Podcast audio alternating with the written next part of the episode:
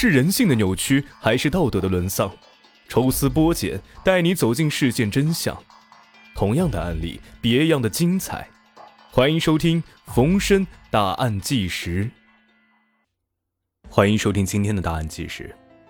今天要讲的是黑龙江连环女杀手杀人碎尸，极度残忍的一件案例。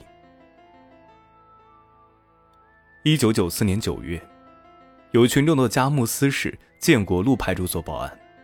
称在松花江东段岸边的草丛中发现两包用塑料袋装着的人体大腿。几乎是同时，郊区分局、永红分局陆续接到群众的报案，发现被肢解了的人体部位。经把缺了头部和肢干进行整合，看出是一男一女两成年人和一个小孩。由于不知道第一案发现场，凶手又是分段抛尸。给侦查工作带来了一定的难度，此案一时搁浅了。一九九五年六月，位于嘉市南侧的农研所稻田水沟中，和嘉西三河大桥附近又相继发现了用塑料袋装着的肢解后的尸体。这一下，嘉市震动了，一时间传闻四起，说啥的都有。当时的公安局长吴继学坐不住了，他拍着桌子对刑警队下令。一个月查清死者身份，两个月拿出凶手线索，三个月破案。经过对新发现的肢体进行拼装整合，不过是一具没有头、左胸等重要部位的三分之二的尸体。除了能确切的知道是男性外，其他信息一概不知。这具残缺的尸体被摆上了公安局的椭圆长桌，被紧急调来的各分局有大案经验的刑警和法医围桌而坐。指指点点，议论纷纷。从指甲发黄判断吸烟，从脊椎略弯、臀部发达，推断啊可能是坐办公室的。从脚指甲到下身推断，年龄应该是在三十二到三十五岁。身高是一米七八到一米八左右。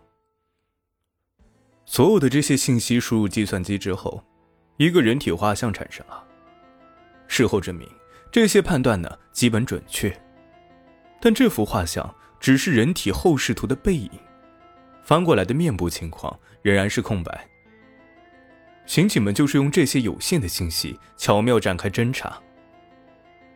第二天，市电视台播出一条滚动的字幕广告：一男子被车撞伤，正在医院抢救，身高一米八零左右，魁梧，右手腕有伤疤。知情者请拨打电话告知，必有重谢。这条广告惊动了一位姓董的老人，他儿子董大庆已经好几天没来看他了，往家和单位打电话都没有人，于是老董便拨打了广告上的电话。董大庆，男，时年三十三岁，是某政法单位干警，离异后独自生活。董富成啊。最后一次见他是五月下旬，听说最近有了对象，姓任，不过最近没有见面。家人说，手上的伤疤是拉架时被酒瓶划的。专案组的侦查员驱车到董大庆的住所，邻居说董大庆已经有好些日子没看着了，最后一次见面是六月一日儿童节的晚上，他和女朋友一起回来的。只听见过大庆管他叫秀娥。人长得挺俊，不比头个媳妇儿差。在征得董父的同意之后，刑警敲开门锁，进屋一看，所有人都惊呆了。屋里面一片狼藉，厨房、客厅里面到处都是溅在墙上物上的血迹，还有少许的骨渣肉末。经过提取血迹化验，血型统一，与董大庆的血型吻合。这样一看啊，找到这个人的女朋友任秀娥是破案的关键。侦查员们经过千辛万苦的调查，掌握了一条重要信息：他的对象可能是在婚介所认识的。于是，全世界二百家有婚姻介绍业务信息的部门，通通被过了一遍筛子。最后，在一家叫唯美的信息中心登记簿上，找到了董大庆和任秀娥的名字。根据董大庆的邻居和信息部工作人员的描述，公安局技术科很快就绘出了任秀娥的画像。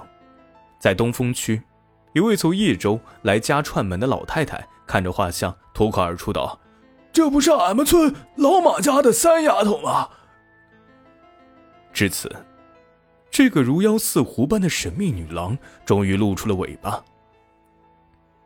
马艳红，时年二十八岁，叶州县农民，一九九三年后离婚，独自生活。据马家老两口讲啊，离婚后的马艳红一直是在家世租房过，已经有近半年多的时间没有见过了。走访马艳红的同学和村民都说这个人挺和气，见面先笑。只是这个人有些轻浮，心眼也多，没个准话。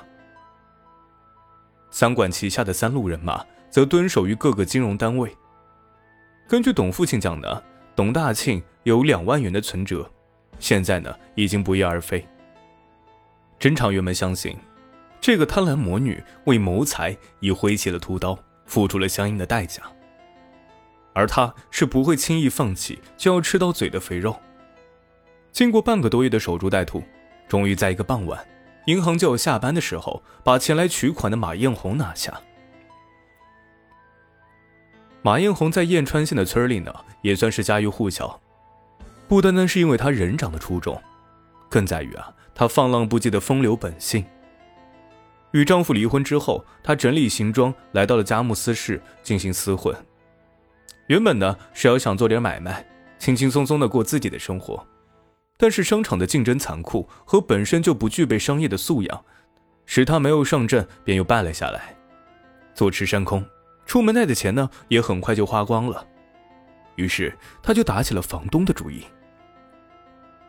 房东姓徐，叫徐学礼，妻子体贴温柔，孩子懂事听话，三口之家很幸福的在一起生活。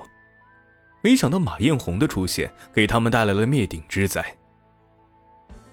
马艳红自称叫王兰，和丈夫一起做生意挣了大钱，但丈夫却和打工的女服务员勾搭上了，最后带着儿子和全部家当和那女的过上了。没有办法。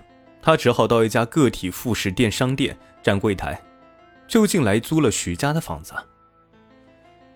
徐家夫妇两个人呢，对他是倍感同情，本来要月租一百的房子，便五十块钱便宜租给了他。可是好心遭到了恶报，又是一个农夫与蛇的故事发生。有一天晚上，一脸歉疚的马艳红对徐学礼说：“，徐哥，真不好意思啊。”商店老板外出进货没回来，工资一直没发，这个月的房租得往后拖了。我现在连吃饭的钱都没有了。说着，还掉了几滴眼泪，样子蛮让人怜爱的。徐学礼连忙就安慰他，并且拿出了两百块钱让他先花。两百块并没有让他心花怒放，这还不够他十多天的开销，但他还是装出了万分感激的样子。一个劲儿的说着感谢的话，